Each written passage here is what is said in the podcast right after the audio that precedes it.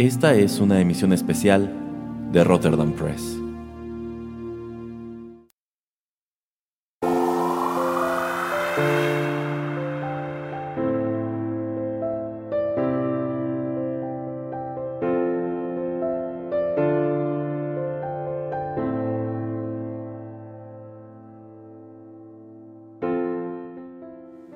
Amigos, ¿qué tal? Los saluda Erasmo a través de los micrófonos de Rotterdam Press y qué bueno que nos acompañan en una nueva emisión especial del podcast en la cual me acompaña una vez más el señor Juanito Pereira. ¿Cómo le va señor Pereira?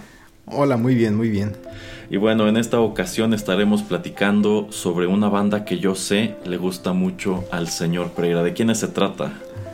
Eh, vamos a hablar de The Killers. Así es, esta es una banda de rock estadounidense originaria de la ciudad de Las Vegas. Esta banda se formó en el año 2001, es encabezada por Brandon Flowers, Dave Kuning, eh, Mark Stormer y Ronnie Vanucci Jr.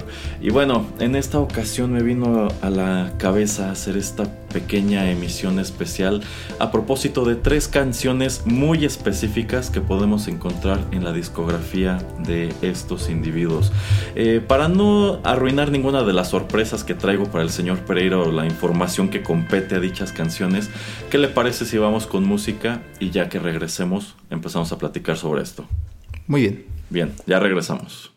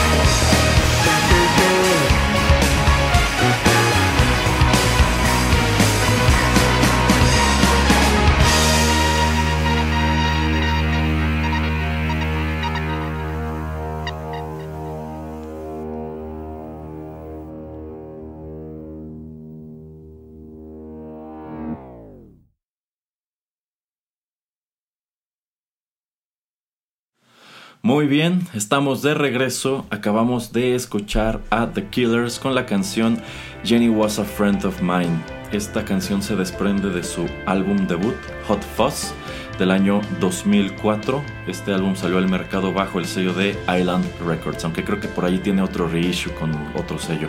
Eh, bueno, este fue el debut discográfico de este conjunto que inmediatamente se hizo muy popular, no tanto por esta canción, sino por otras que se desprendieron de este material.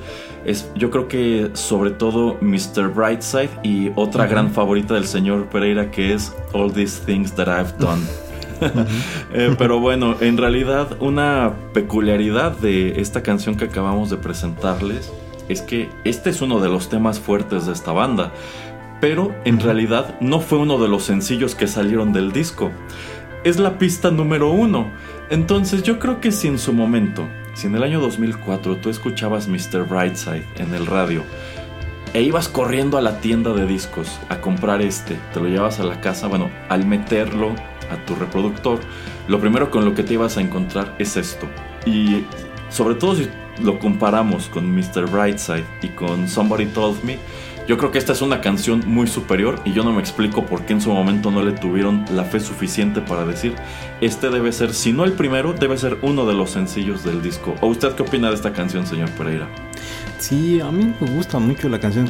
Yo soy de esos que, los que está comentando el señor Erasmo. A mí me gustó mucho Mr. Brightside y salí corriendo a comprarme este disco.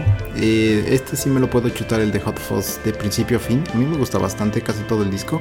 Eh, si tiene, creo que el disco que yo me compré tenía las primeras 11 canciones, ninguna track extra ni nada.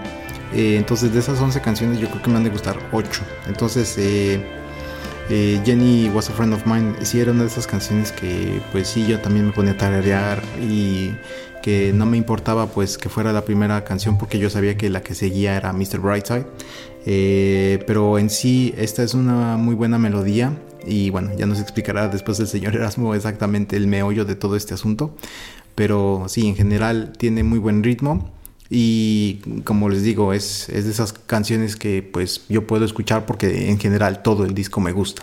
Eh, señor Pereira, ¿qué tan fan es usted de los Killers? Eh, pues de sus como seis álbumes que tienen, nada más les he perdido la pista en, en el último. Creo que es porque es de este año el, el disco nuevo. Eh, pero sí, o sea, sí, hay concierto antes de tiempos de pandemia, sí trataba yo de ir, he ido un par de veces, de hecho, eh, casi, casi, no me acuerdo si obligué o no, pero dije al señor Erasmo, vamos a ir a verlos. sí, de hecho. Así es que, así es que fuimos a verlos, eh, pero pues fue un buen concierto, ¿no? Eh, sí, sí, la verdad yo sí me la pasé muy padre. Aquí debo decir que cuando el señor Pereira me, me obligó a acompañarlo a este concierto de los Killers, yo no era muy fan, a mí no me gustaban gran cosa porque cuando empezó a sonar en el radio Mr. Brightside y sobre todo Somebody Told Me, la verdad me costó, yo no le agarré el gusto, se me hacía demasiado popero. Eh, Después como que ¿Sabe qué sencillo de ese disco como que sí me atrapó más? Smile Like You Mean It, porque se me hace una canción mm. súper triste. Eh, pero bueno, eh, también por allí ya me habían pasado, incluso antes de que saliera, este disco en vivo en Royal Albert Hall. Y cuando el señor Pereira y yo fuimos a ver a esta banda al Foro Sol, algo que a mí me llamó mucho la atención es que el concierto fue casi idéntico a la grabación de Royal Albert Hall y casi, casi fueron las mismas canciones en el mismo orden. Pero, o, sea, sí, me la pasé bien y puedo decir, mirando en retrospectiva, que creo que son muy buenos temas. Yo creo que tenían una propuesta muy interesante y creo que este álbum debut estaba destinado a convertirse en lo que se, en lo que se convirtió.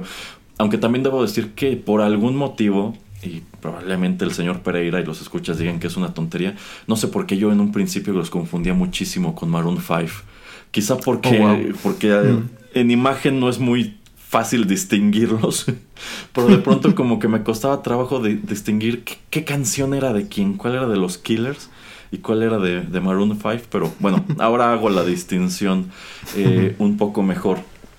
Pero bueno. pero bueno, rápidamente, nada más que chistoso, ¿no? Porque digo, la voz del cantante de Maroon 5 no se parece tanto a la de Brandon Flowers, que Brandon Flowers es el vocalista eh, aquí de The Killers. Pero qué chistoso. No, a mí me pasa, por ejemplo, eh, muy rápidamente me pasaba antes con Al Pacino y Robert De Niro. ah, ah yo creo que todos hemos tenido ese problema en algún momento, ¿eh? Y yo creo que muchos productores, cuando no podían contratar a Robert De Niro, le hablaban a Al Pacino a ver si estaba disponible y viceversa. Y probablemente en esas películas donde ya salían los dos, la gente que estaba en la producción, de pronto le hablaba a Al Pacino diciéndole señor De Niro y viceversa. Eran como, y los corrían luego, luego. Claro, claro, claro, porque pues igual para colmo tienen hasta como este personalidades muy parecidas, ¿no? Sí, sí, sí, sí, de hecho. Bueno, este, ¿nos va a contar por qué trajo eh, a esta banda o, nos va a dejar con el suspenso después de decirnos más o menos de qué va esta canción? Eh, bueno, efectivamente voy a dejarlos un poco con el suspenso, nada más quiero que hablemos específicamente de esta canción que es con la que decido comenzar el ejercicio.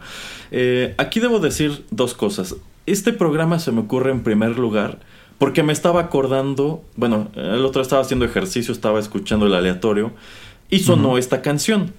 Y me acordé de cuando fui con el señor Pereira eh, a, este concierto. Y me acordé también este, de esta banda que les abrió, que estaba horrible. que lo peor que tenían era el vocalista, que eran dos vocalistas, pero el vocalista principal cantaba espantoso, pero el chico que estaba tocando los teclados cantaba muy padre. Y la última canción que la cantaba ya totalmente él, dije, esta, esa es una muy buena canción, ¿por qué no corren a su vocal y lo reemplazan con este otro? Este, me acordé de eso.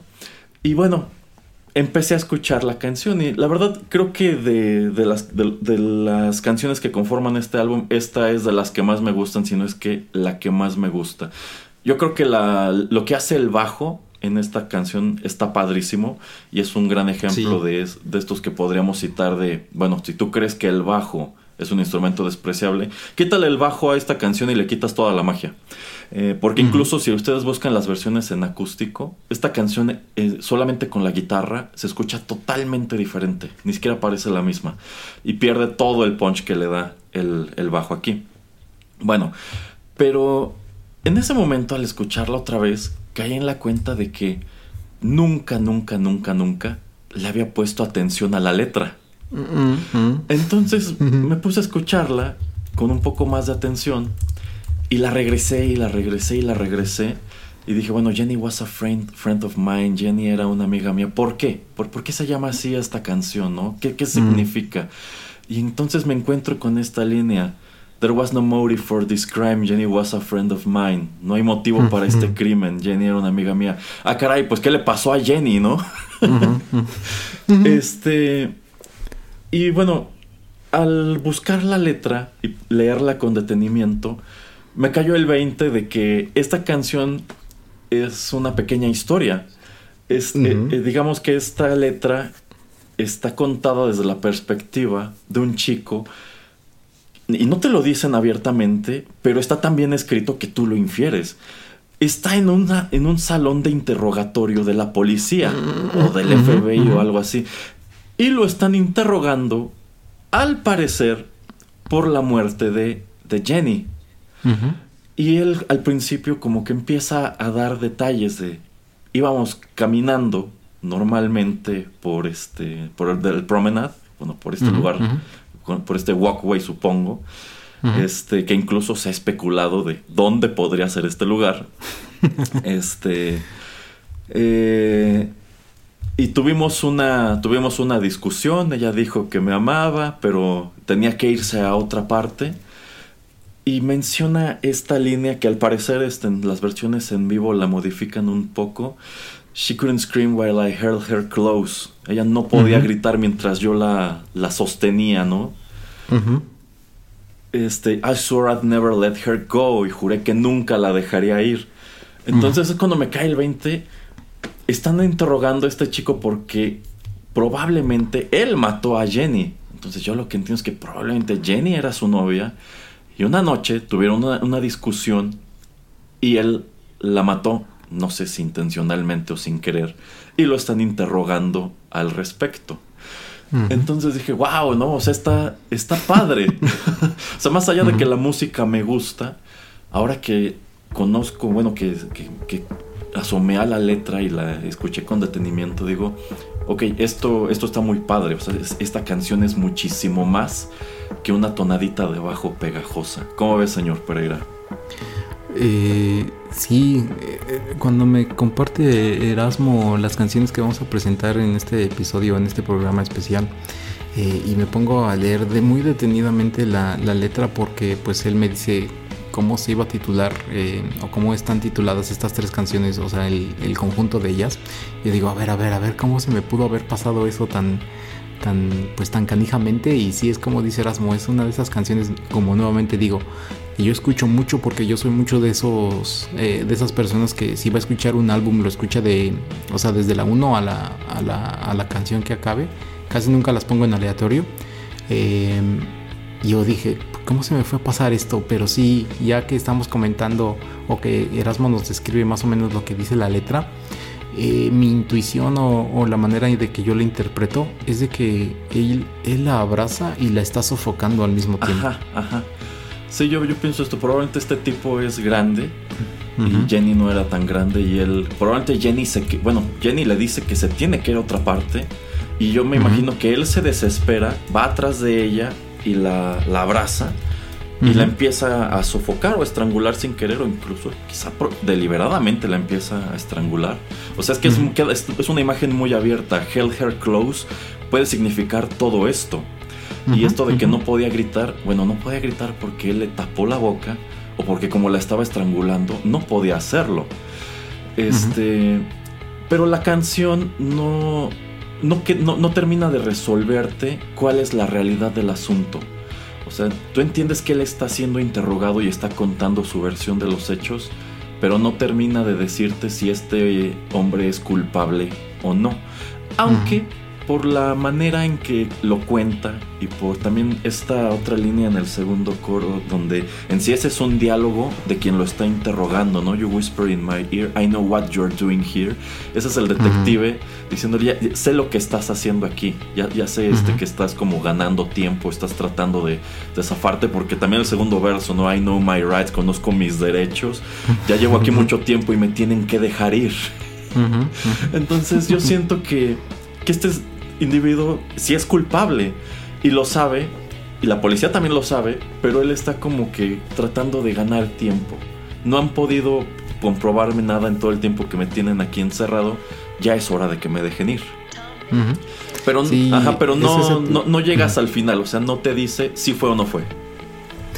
Efectivamente, te lo deja como al aire. Em, yo creo que para mantenerlo en misterio y que después en, en, algún otro momento tú puedas como descubrir la verdad.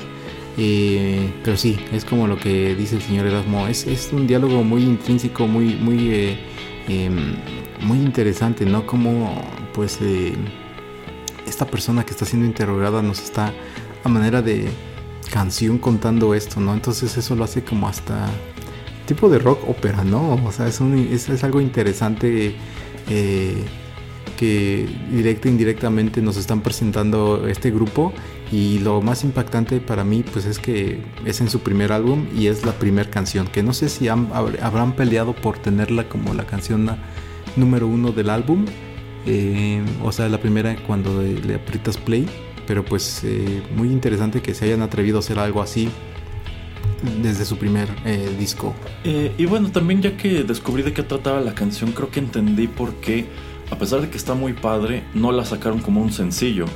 Porque sería como regresarnos a lo que comentábamos en su momento de Foster the People, ¿no? Una canción muy popular que trata sobre un tiroteo escolar o alguien que, planea desatar un tiroteo escolar. Pues imagínate tener esta canción y todo mundo cantando en sus coches o en los clubes, no sé, sobre pues un tipo que, que al parecer mató a su novia. sí, exactamente no, no hubiera sido la mejor manera de Killers de salir a, al mercado.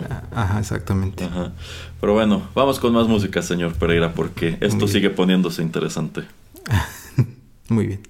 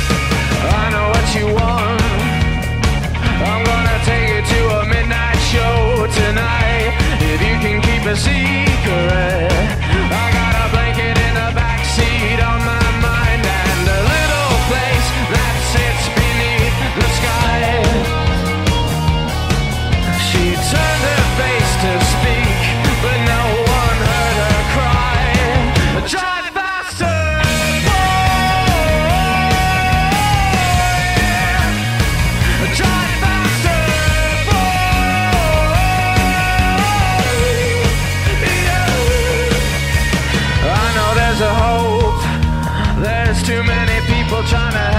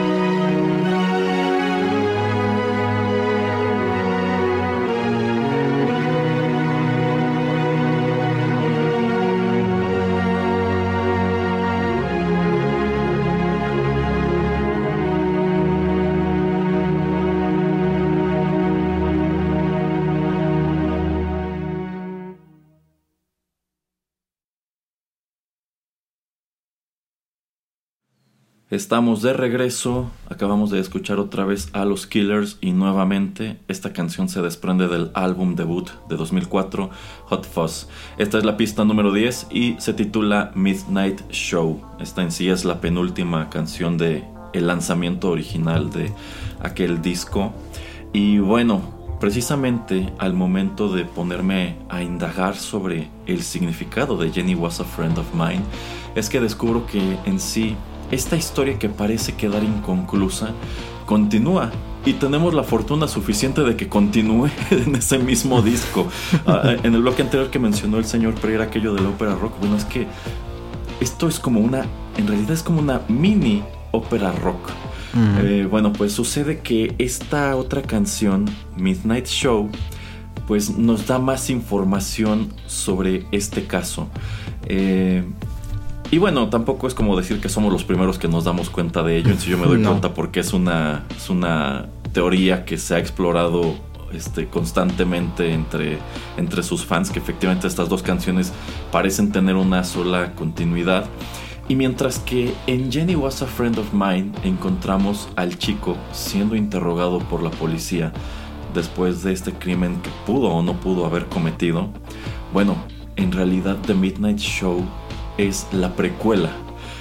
Allí encontramos el desenlace del crimen, aquí encontramos información o lo que podría ser información sobre el crimen. Y bueno, esta información la encontramos de nuevo dispersa a través de la letra. Creo que esta es un poco más críptica. Por ejemplo, esta canción no menciona en ningún momento el nombre de Jenny, que sería la posible, la posible víctima.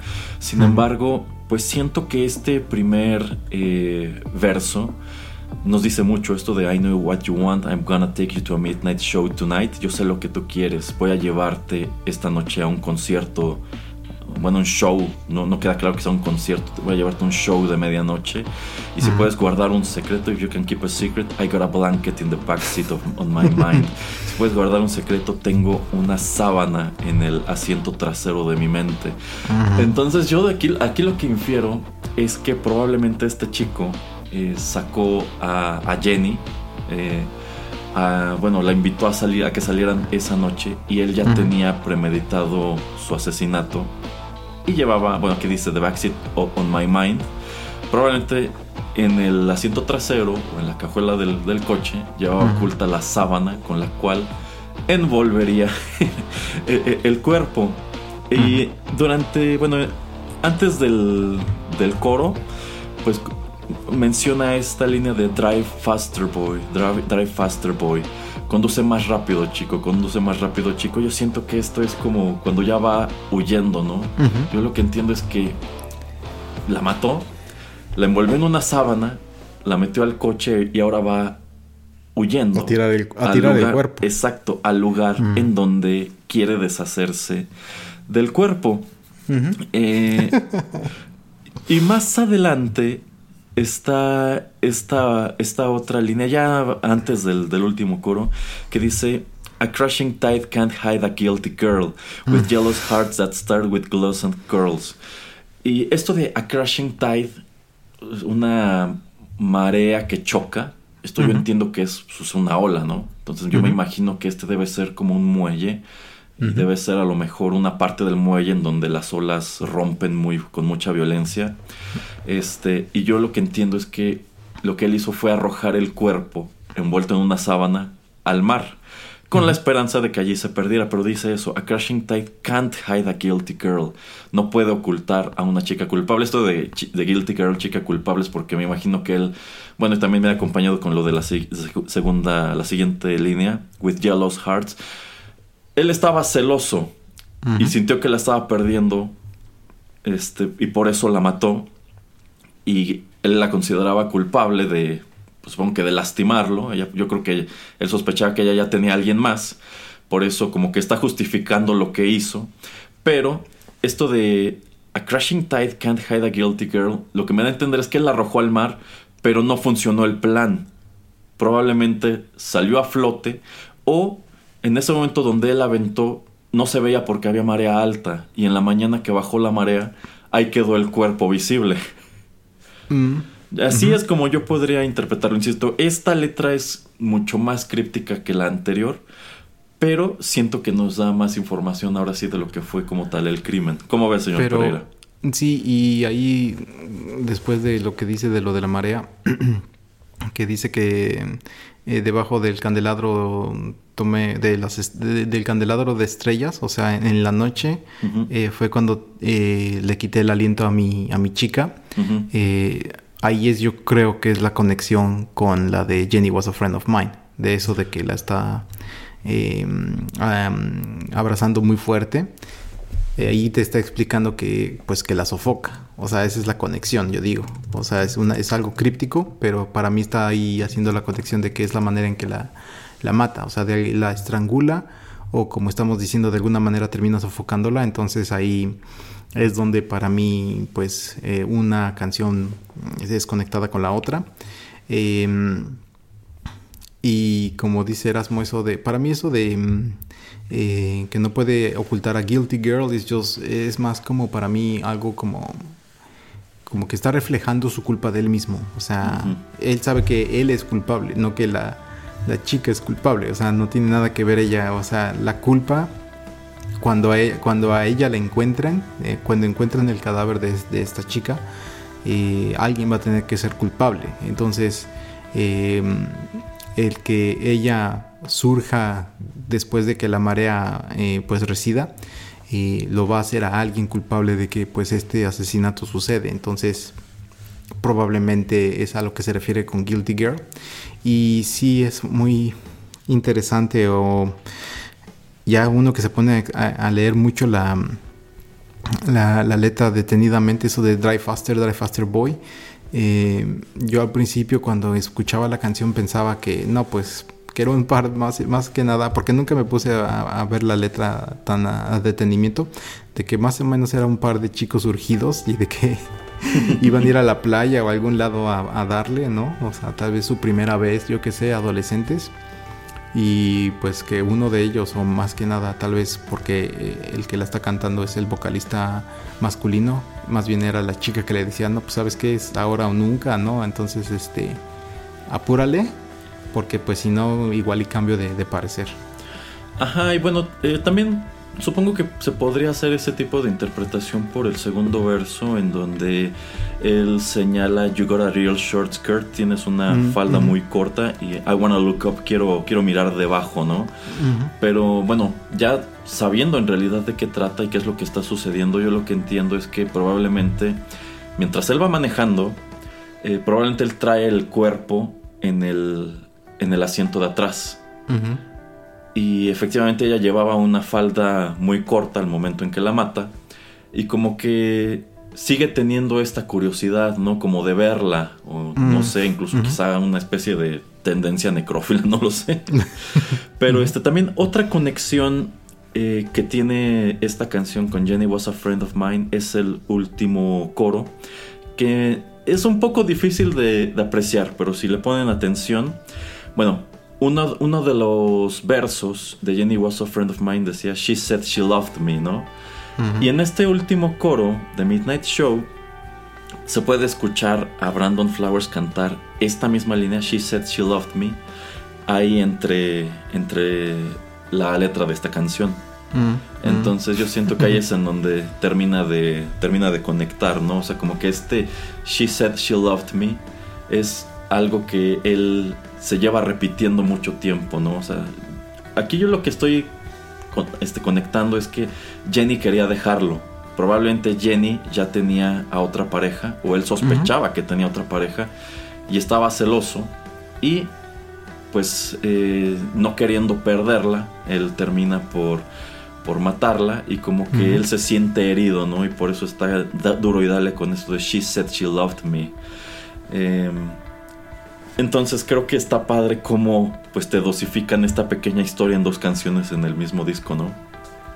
Sí, y como lo que te decía que a mí se me hace muy sorpresivamente que sea el disco debut de, la, de la banda, entonces es como algo que tal vez muchos grupos experimentan ya después, como lo vemos en el caso de Green Day, ¿no? que pasa mucho tiempo para que ellos empiecen a hacer este tipo de rock ópera o de conectar una canción con otra y de que ellos pues de una manera muy interesante conectan este par de canciones.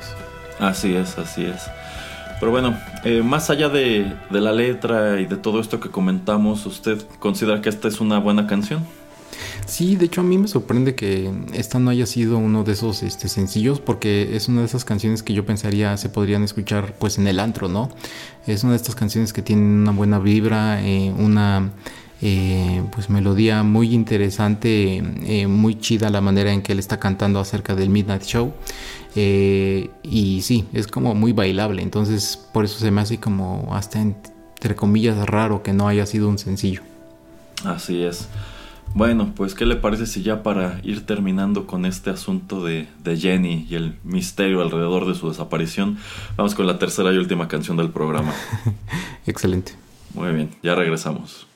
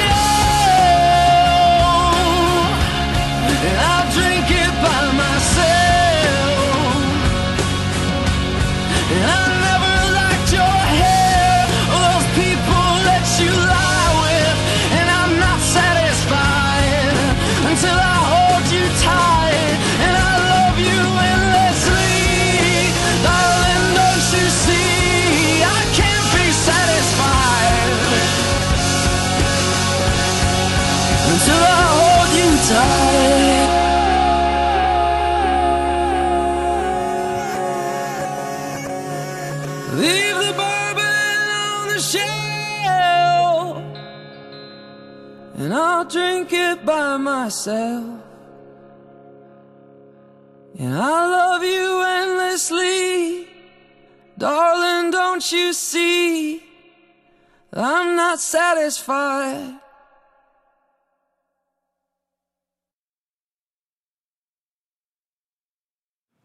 Y bueno, ya estamos de regreso. Lo que acabamos de escuchar se tituló Leave the Bourbon on the Shelf. Esto curiosamente no se desprende de ningún lanzamiento oficial de The Killers. En realidad viene incluido en un álbum eh, recopilatorio que apareció en el año 2007 titulado Sawdust. Es como tal la cuarta pista. Y al parecer en realidad este álbum Sawdust pues no tiene otra finalidad que reunir canciones huerfanitas o canciones que estaban pues por allí dispersas o que nunca habían sido presentadas de manera oficial de esta banda. Y a pesar de que esta, de que esta canción aparece en el año 2007, todo parece indicar que ya la habían escrito desde el año 2002, así que probablemente es una de esas canciones que tenían en su repertorio y sencillamente no llegó a formar parte de Hot Fuzz pero habría sido muy interesante que lo hiciera en vista de que, bueno, ya encontramos a este, a este chico siendo interrogado en Jenny Was a Friend of Mine. Ya encontramos más información de lo que al parecer hizo en Midnight Show. Y bueno, digamos que terminamos de encontrar todavía más información sobre este acontecimiento en esta pista. Leave the Bourbon on the Shelf, que nuevamente es una, es una precuela. Digamos que nos presentaron la historia al revés. Primero nos dijeron dónde terminaba, luego encontramos lo que está en medio y ahora sí encontramos como que el meollo del asunto, en donde empieza todo este conflicto, toda esta cuestión de Jenny. Eh, bueno, esta canción de Leave the Bourbon on the Shelf, que se traduciría como deja el, el whisky en, el- en el- en- en la repisa, eh, bueno, porque bueno, bourbon es una palabra que utilizan mucho allá para referirse al whisky hecho en Estados Unidos. Normalmente hacen mucho la distinción de la bebida hecha en Estados Unidos y la hecha en, en Escocia. Es el bourbon y otro es scotch. Así es. Pero es whisky a fin de cuentas, ¿no? Eh, bueno, en esta canción encontramos una vez más a nuestro chico protagonista y también a Jenny. Y esta canción es algo así como el, el aftermath o lo que ocurre después de lo que yo entiendo es una discusión. Una discusión en donde dicha relación se termina. Y el motivo por el cual el chico le está diciendo a Jenny, deja el whisky en la repisa, es porque este chico está pues muy dolido por esta discusión, de nuevo por esta situación que todo parece indicar que Jenny lo está dejando, al parecer ya está viendo a otra persona, o él sospecha que es así y está muy celoso, y bueno, lo que quiere es ahogar sus penas en ese whisky, quiere, quiere emborracharse, ¿no? Eh, y supongo que en vista de que él se queda ahí solo, bebiendo, es que empieza a desarrollar este plan en donde él piensa sacar a Jenny de noche, como en un plan, en una actitud tipo si no es mía no va a ser de nadie más, y matarla y tratar de ocultar el crimen. ¿O usted qué, qué opina, señor Pereira? Efectivamente, es eh, una canción que yo también yo, yo interpretaba de esa manera. Eh, él está ya ahogando sus, penas en, este alcohol que eh, está en la repisa de, eh, pues yo creo, un departamento, una casa que ellos compartían. Eh, Jenny pues simplemente ya no vive ahí, vivían ellos juntos, ella decide pues marcharse porque pues no sé, no eran compatibles o la verdad nunca te especifican exactamente cuál fue el gran problema que tuvieron entre ellos, pero pues simplemente ya te dicen que ya no son una pareja. Y o implíci- implícitamente, explícitamente como que el, eh, la persona que está cantando, que nos está contando la historia, infiere que Jenny ya tiene a alguien más, o sea que ya está viendo a otra persona. Entonces que pues esta es la manera de él de tratar de eh, pues de sobresalir, bueno, no sobresalir, de, de salir de este hoyo, de, de tratar de lidiar con este problema de pues perder al amor de su vida, eh, pero a la vez eh, pues en varias de, de las, de las letras, de las eh, oraciones, de los párrafos que tenemos en esta canción, podemos ver cómo él dice pues eh, que no va a descansar hasta que la vuelva a abrazar, ¿no? que la vuelva a tener fuertemente entre sus brazos. Entonces, eh, Sí, es, eh, es interesante, pero el problema que yo tuve hablando melódicamente de esta canción es que sí, sí se escucha mucho como una canción que no pertenecía por lo menos a Hot Fuzz, porque siento que sí es... em, eh, le faltaba demasiada producción. No sé si es un demo, no sé si es una canción que necesitaba ser refinada más. Se escucha demasiado em, fuerte todo lo que es las guitarras. Eh, eso como que mm, no le va mucho a la voz, no le va mucho a la melodía eh, cantada. Eh, no me gusta mucho, se escucha así como un, como un llanto, ¿no? O sea, tal vez esa era la intención, pero como que no empata para mí la, la melodía, o sea, la manera en que está cantando con la música. No es que sea una mala canción, sino como que tenía que ser un poquito más refinada como el, par de, de melodías, de, el par de canciones que ya hemos escuchado. Eh, sí, quizá esta canción se quedó en cierta etapa de composición. Quizá ya tenían como tal definido qué canciones formarían parte de Hot Fuzz. Y sencillamente la dejaron y la dejaron volando. Eh, y en vista de que esta canción formaba parte de la misma historia, yo, yo creo que ese era un muy buen motivo para incluirla, aunque creo que también esta, esta trilogía habría funcionado mejor si Midnight Show no hubiera estado en Hot Fuzz. Que cada una de estas tres canciones hubiera estado en tres lanzamientos subsecuentes. Y de este modo tú terminaras de construir la historia hasta el tercer lanzamiento.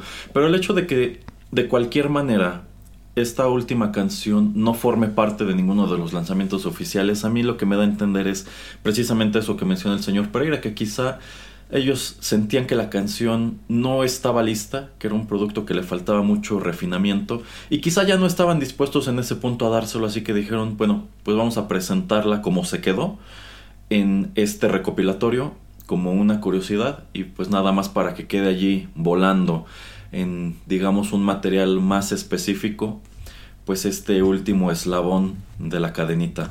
Eh, me gusta mucho esta línea que menciona el señor Pereira que va, este, bueno, que es la que cierra el coro. I'm not satisfied until I, until I hold you tight. No estaré satisfecho hasta que te, hasta que te tenga cerca. Porque es exactamente la misma expresión que, que usa en Jenny Was a Friend of Mine, ¿no? Así es. She couldn't scream while I held her tight. Y aquí lo que él quiere es eso, hold you tight. Entonces, eh, efectivamente esta canción se, se, escucha como una especie de lamento. Yo lo que entiendo es que es como la canción en donde este individuo está, está emborrachándose solo y está pensando mil cosas. De cierta manera se está envalentonando para hacer lo que, lo que ya decidió, lo que ya decidió hacer. eh, hay un par de, de líneas que me gustaron mucho que la primera de ellas este, viene antes del último coro. Dice, Jennifer, tell me where I stand and who's that other boy holding your hand. Mm. Aquí lo que yo entiendo es que quizá efectivamente Jenny ya tiene a alguien más y él ya se dio cuenta, ya los vio. Uh -huh, uh -huh. Este, entonces, y quizá esto sucedió antes de que la relación terminara. Yo supongo que él, uniendo los puntos en su cabeza, lo que, lo que está diciendo, y esto va de nuevo acompañado de esta línea de She said she loved me, es que él siente que Jenny lo estaba engañando, él se dio cuenta y es precisamente por eso que Jenny termina la, la relación para irse con esta otra persona y él no está dispuesto a permitir que, que, eso suceda. Y también tenemos un poco más atrás, eh, de hecho es en el, en el, en el verso anterior, dice, Give me one more chance tonight, I swear I'll make it right. Eh, yo siento que esto nos conecta mucho con Midnight, Midnight Show, porque al principio, uh -huh. que es cuando le dice voy a llevarte a un Midnight Show, yo pienso que probablemente después de esta canción él intenta reconciliarse con ella y precisamente la convence de que salgan juntos esa noche uh -huh. y es la noche en que él decide, él decide matarla. Eh, se me hace muy padre, se me hace muy padre como estas tres letras son muy crípticas, pero tú como, como, como escucha puedes unir los puntos en tu imaginación y armar todo esto, ¿no? E, e, insisto, o sea, también me gusta que no terminan de decirte muchas cosas, no terminan de decirte si este chico fue a la cárcel o no, no terminan de decirte por qué terminaron, ¿no? ¿Por qué se fue Jenny? Uh -huh. ¿Ella fue la mala y efectivamente lo estaba engañando? ¿O él era un patán, ¿no? Y ella buscó un vehículo de salida, cómo, cómo huir de esta relación. Entonces a mí se me hace muy interesante todo esto. Sí, y se presta todo espe especulaciones, ¿no? Porque bueno, aquí ya nos estás diciendo que tal vez es la noche que decide asesinarla, eh, pero pues tal vez no nos dicen si tal vez fue por accidente, o sea, ¿qué tal si sí en verdad la iba a llevar a, no sé, una noche bajo las estrellas, no sé, en algún lugar, en algún parque o algo donde ellos tal vez frecuentaban o, eh, ya sabes, en algún punto alto de la ciudad donde podrían poner este tipo de eh, sábana encima del auto o, si tenían una pickup truck, echarse atrás y solo este, ponérsela encima y este, estar viendo las estrellas como que pues también se presta especulación, ¿no? Entonces también no nos dicen si tal vez estaba borracho y el, tratar de pues mantenerla cerca, tal vez ella pues ya era su último adiós. Y él le dijo, no, pues sabes que dame un último abrazo, yo qué sé, y es cuando le dice, no, es que no te puedo dejar ir y es cuando la abraza tan tan fuerte que pues simplemente eh, pues ya no la deja respirar. Y es cuando pues termina en este problema, ¿no? Entonces yo creo que por eso en Midnight Shot, por eso él mismo se dice eh, como que se ve muy apurado eso de tienes que eh, manejar más rápido, más rápido, chico, chico, maneja más rápido, ¿no? O sea, como eh, enfócate, asiste una tontería, pero pues hay que tratar de, de ocultarlo, ¿no? Entonces eh, pues sí, se presta, se presta muchas interpretaciones y eso es algo que yo, yo agradezco, yo aplaudo porque pues podemos tener este tipo de, programas o hasta en una discusión, no sé, en una cena, en una comida con tus amigos, puedes también estar hablando acerca de pues la interpretación de la música que eh, muchas veces cuando eh, puede ser una canción de cualquier otra agrupación que se queda muy abierta a la interpretación, pues aquí tenemos tres que de alguna manera van conectadas y entonces pues cómo estamos conectando la historia, cómo es que eh, empezó todo y cómo es que va a terminar, como que lo hace más intrínseco y lo hace como eh, pues más interesante cuando lo platicas, ¿no? Sí, sí. Un último detalle que me gustó de esta canción es el, es el final, porque bueno, termina con este coro de Leave the Bourbon on the Shelf uh -huh. y lo, lo repite, o sea, lo, lo canta completo y canta este, solamente un fragmento al final, pero en ese punto todos los instrumentos ya se callaron. Uh -huh. Prácticamente Brandon Flowers se lo avienta a capela. Y me gusta porque una vez que sabes lo que pasa después de esto es un, momen un momento hasta ominoso como de película, ¿no? Uh -huh. yo, yo me lo imagino, me imagino a este chico ya totalmente borracho gritando estas cosas así solo, ¿no? Ya desesperado, ya totalmente decidido a hacer lo que va a hacer. Uh -huh. Este, no sé, me parece un tanto hasta espeluznante. Y creo que algo genial de esto es que la verdad, como señalé en el primer bloque, pues a mí nunca me interesó gran cosa de Killers. Y no es el tipo de banda de la que yo esperara algo así. que se tomaran el tiempo de contarme una historia a través de tres canciones, de las cuales pues solamente una terminó por ser muy popular, la segunda pues quizá te la aventaste de corbata junto con el primer disco y la tercera quizá nunca la escuchaste, uh -huh. ni siquiera sabes que existe. Entonces eh, me parece algo pues padrísimo, sobre todo viniendo de un acto como este que dices, bueno, te puedo, yo podría esperar un ejercicio así de una banda que tenga reputación de ser más compleja, ¿no? A lo mejor una banda que saca discos conceptuales, o una banda de estas como que más pretenciosas, como de rock progresivo, no lo sé.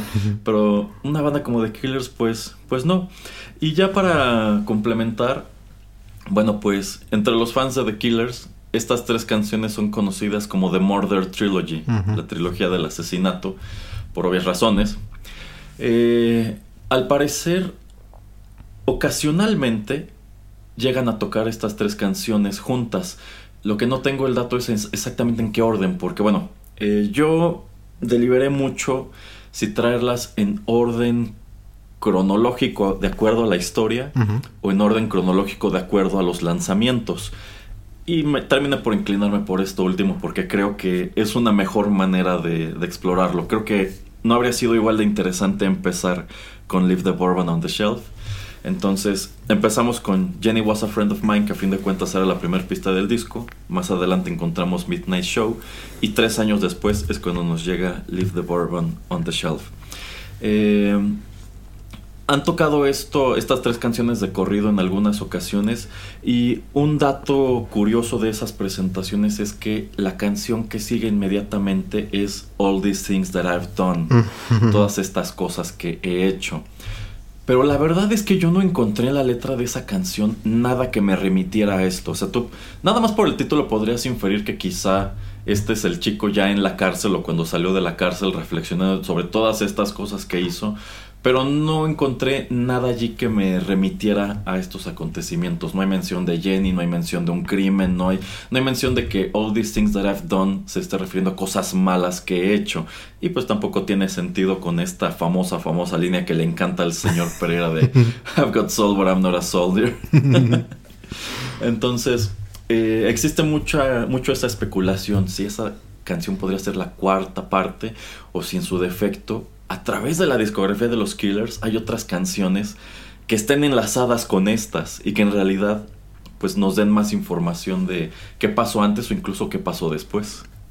Que, ajá, simplemente yo creo que estaba yo de hecho pensando eso con Mr. Brightside, de hecho. Eh, que tal vez sucedía antes de todo esto y es cuando él como que se da cuenta de que tal vez la está engañando. Eh, bueno, Pero... sí, ahora que lo menciona, Pero bueno, esa canción sería incluso anterior, ¿no? O sea, esa sería, suponiendo que existiera esa conexión, esa sería precisamente cuando él ya está sospechando que esta chica está viendo a otra persona y en, es- y en este caso seguiría Leave the Bourbon on the Shelf, en donde él ya confirmó que esa es la realidad y está todo triste y ya está considerando matarla. Mm, sí, sí, pero mm, a mí me gusta mm, dejar las especulaciones de fuera y, y pensar que son solamente estas tres canciones, porque eh, si no como que es rascarle mucho, ¿no? Es así como que tratar de sí en- en- encontrarle eh, demasiado significado a, otras canciones y pues yo prefiero que otra gente en, en Reddit o en el internet lo haga y que ya después me lo expliquen. Eh, y yo disfrutar nada más de la música, pero... pero yo siento que son estas tres canciones y lo que te quería preguntar, em, ¿tú crees que dejaron de eh, afuera la de The Bourbon porque ellos pensaron que ya con Midnight, Midnight Show y la de Jennifer Was a Friend of Mine eh, ya era como poder explicar lo que había sucedido? O sea, como que dijeron, ah, pues yo creo que Bourbon es, o sea, como que va de más. Mm, Yo pienso que sí. O sea, más allá de que esta canción, como bien señala el señor Pereira, se siente como muy fuera de tono con lo que tú puedes encontrar en Hot Fuzz. Efectivamente, si nada más fueran esas dos canciones, si nada más fuera Jenny y Midnight Show, em, creo que te están dando información suficiente para que tú unas los puntos. Yo creo que esto ya está, ya está de más. Es como si, fíjese, es como si este Jenny fuera eh, The Silence of the Lambs. Midnight Show fuera Hannibal y esta fuera Red Dragon. Ya, Wow. Esa es la precuela no tan interesante realmente. No, hay- no, no podría yo encontrar una mejor manera de describirlo. ajá, ajá. Bueno, yo creo que es así. Este, entonces, si nunca hubieran sacado esta canción, pues a fin de cuentas, sí te están dando casi toda la imagen en esas otras dos. Y ya que mencionó el señor Pereira esto de Reddit, fíjese que como tal hay discusiones en Reddit Mm. sobre la Murder Trilogy. Y uno de los temas que se menciona es, eh, bueno, algo que entendemos de Midnight Show es que él aventó al agua, ¿no? Ajá. Pero ¿en dónde pudo haber sido esto? Porque, de nuevo, o sea, aquí no hay información de quiénes son estos personajes y dónde viven. Ajá, ajá. Este, pero tomando en cuenta que esta banda es originaria de Las Vegas, eh, se ha especulado que en el estado de Nevada podría haber un lugar que en una eventual, digamos, adaptación de esta historia a algún otro medio, Ajá. podría ser el lugar en donde aventaron el cuerpo de Jenny. Y un lugar muy mencionado es la marina de un lugar llamado Lake Mead en el estado de Nevada. Este Ok. es un lugar que al parecer está muy cerca de Las Vegas. Y es, pues es eso, es una marina, es un lugar donde hay, donde hay un muelle, Ujú. hay yates, etcétera, etcétera. Entonces se especula que probablemente Ahí fue. alguna vez Brandon Flowers fue a este lugar y allí se le ocurrió que este podían como que este lugar estaba como para aventar el cuerpo de alguien y probablemente ahí es en donde dijo ah entonces en la segunda canción aquí es, aquí es en donde el chico vino a votar a Jenny Más bien me está diciendo que esta es la autoconfesión del señor Brandon Flowers. ah caray ah caray esa es una muy fuerte acusación señor Pereira pero sería terrible que algún día en muchos años saliera a la luz que esta es una historia real y que efectivamente Brandon Flowers estaba confesando o sacudiéndose algo de la conciencia a través de ellas. Pero yo, yo quiero pensar que no es el caso. Dejémoslo en que es una muy buena historia contada de una manera muy peculiar. Ok, ok. Pero bueno, no sé si tenga algo más que decir sobre la Murder Trilogy, señor Pereira. Eh, sí, eh, la verdad no sé quién haya sido el asesino, pero yo sí sé que el señor Forrest Gump está muy ah, enojado porque hayan matado de esa manera a Jennifer. Así es que cuidadito cuando se lo encuentre el señor Forrest Gump, porque créame, no puede ni correr y tampoco esconderse, porque el señor Forrest Gump es muy rápido corriendo, así es que ni, ni correr ni esconderse. Y, y tiene muchos recursos, ¿eh? Oh, sí. Pero no lo sé, señor Pereira. A lo mejor Jenny era una amiga suya, pero es más amigo de Forrest. Y, y él todo este tiempo vio cómo Jenny era una persona horrible con Forrest. y dijo, no, no, no, ya basta, Jenny tiene que pagar por haber jugado de este modo con los sentimientos del pobre Forrest y haberle ocultado Wow. durante quién sabe cuántos años que tenía un hijo suyo. Eh, wow, sí, puede ser. Pero bueno, es así que estamos llegando a esta emisión especial de la Murder Trilogy. Quizás se sienta como algo un poco improvisado, pero es que cuando me enteré de esto dije, "Est- estaría muy padre com- comentarlo con el señor Pereira en vista de que él sí es pues fan de The Killers y esperamos que igual hayan encontrado algo interesante a lo largo de esta conversación. Recuérdale a los escuchas, señor Pereira, en donde pueden encontrar todos nuestros contenidos. Y sí, si tienen una aplicación de podcast en sus teléfonos Android o de Apple, eh, pues ahí nos encuentra como Rotterdam Press. Eh, avísenos si no nos encuentran. Si no se encuentran, se pueden suscribir y ahí automáticamente cada vez que nosotros subimos contenidos, pues se van a bajar automáticamente su teléfono. También estamos en Spotify, Tuning Radio y en nuestra casa soundcloud.com. Ahí también nos pueden dejar varios comentarios y pues tratamos de leerlos y contestarlos cuando podemos. Exacto, si les gustó este programa, no dejen de compartirlo y ya lo saben, nosotros somos Juanito Pereira y Erasmo y los estamos esperando en los nuevos contenidos de Rotterdam Press. Hasta la próxima.